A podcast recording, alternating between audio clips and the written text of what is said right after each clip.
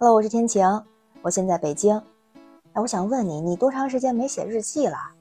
你要说我吧，我应该好长时间没有写过日记了。就最开始的时候是上小学开始学写日记，那段时间写的比较多。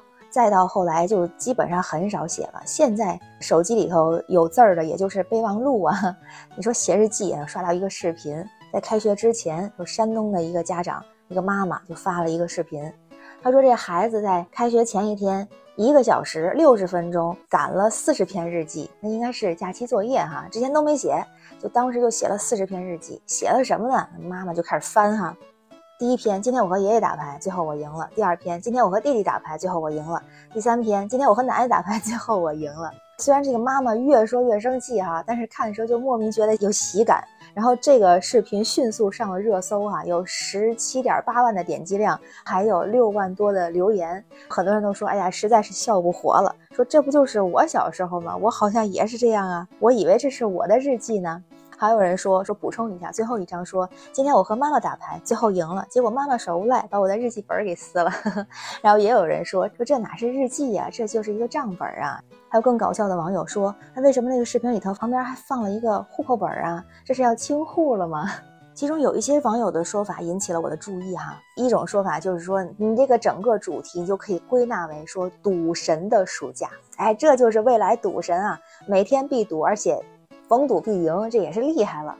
同时还有人说，说是想到了那个大文学家胡适。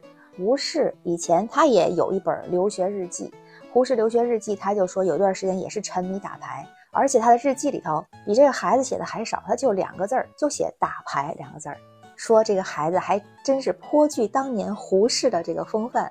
胡适当年怎么写的呢？拿出一段咱看看啊，就是七月四号新开这本日记，为了督促自己下个学期多下些苦功，先要读完手边的莎士比亚的《亨利八世》，然后接下来胡适的日记哈，七月十三号两个字儿打牌句号，七月十四日打牌句号，七月十五日打牌句号，七月十六日开始，哎，他就变了，胡适就说。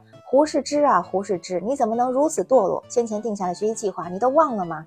子曰：“吾日三省吾身，不能再这样下去了。”然后七月十七日继续是打牌句号，七月十八日打牌句号。然后但是呢，从九月六号开始，他在日记中就写到了：“昨日与金涛君相借，不复打牌。”说从这以后，他的日记里就不再有打牌的记录了。所以就有这个爱心人士就说要提醒这位小朋友，提醒这位同学啊，你不仅要有人家的爱好，还要学识学习人家，要随时把它戒掉，要回归学习。那同时呢，也有网友表示了，说这孩子也是挺不容易的，说孩子哎呀也是没有办法，因为日记也没有什么可写的，放暑假。好像也没有什么地方可以出去玩的，那大部分时间就是在家窝着呗，在家宅着。你没有出去玩，没有什么素材，那也没有什么可以写的嘛。所以啊，也不要怪孩子。然后同时呢，也有人说了，说家长肯定都是希望孩子自己是一个很自律的人，但是现实情况是，别说小学生，就像我们大人，也常常是没有办法做到真正的自律哈。做到自律是很难的。为什么现在出现了开学之前狂补作业的情况？还不是因为暑假期间没有做好规划？那在这段期间呢，可能家长是不是也缺了一些的引导？那如果是在暑假开始的时候，家长就和孩子一块儿就规划一下我们作业完成的，比如进度啊，每天的安排呀，日记日记嘛，就是每天一记，也不会拖到最后一天才去完成。平常每天做一点的话，也花不了多长时间，所以也不耽误玩儿啊或者干其他的事情。而且实际上，就除了山东的这个小朋友之外，哈，估计很多时候像这种赶工、赶作业的、赶日记的小朋友、小学生，应该也不在少数。看到过那种照片，有的小朋友在自己家的车里头，或者有的在地铁里头还在补作业呢。那这个时候，家长呢，肯定光着急是没用的哈，可能也需要稍微反思一下。我也在想，我是老师嘛，但是我面向的学生是海外的学生。虽然海外的学生我们留作业，他学中文不会是每天学习，所以也不会有这么大规模的假期作业。但是呢，比如说我们每周上一次课或者上两次课，也是会布置作业的。那这个布置作业的过程中，老师也会跟家长去沟通，就是你让孩子让一个。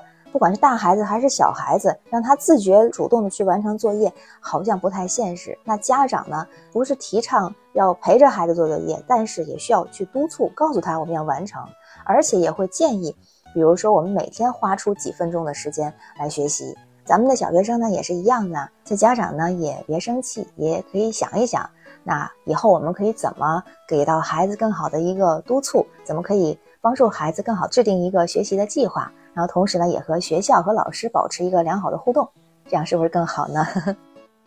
那最后呢，也想说呢，咱们很多地方都开学了，也给小朋友们提点建议。这也是我以前上学的时候，咱们可能自己都亲身经历过的哈。从暑假到开学，会经历一个适应期，怎么调整呢？一个就是早一点调整作息时间，需要早睡早起啦。再有呢，就是平时也适当的减少一点其他的出行，这样避免一些疫情方面的这样的风险。然后再有呢，就是留意班级群的一些消息，家长、学生还有老师、学校保持一个良好的互动关系和配合的关系，这样呢，小朋友们对他们平时的学习和进步就会有更直接的帮助。好了，今天就分享到这儿，我是天晴，这里是雨过天晴，欢迎你的关注、订阅、点赞和留言，我们一起聊天吧。每天好心情哦，拜拜。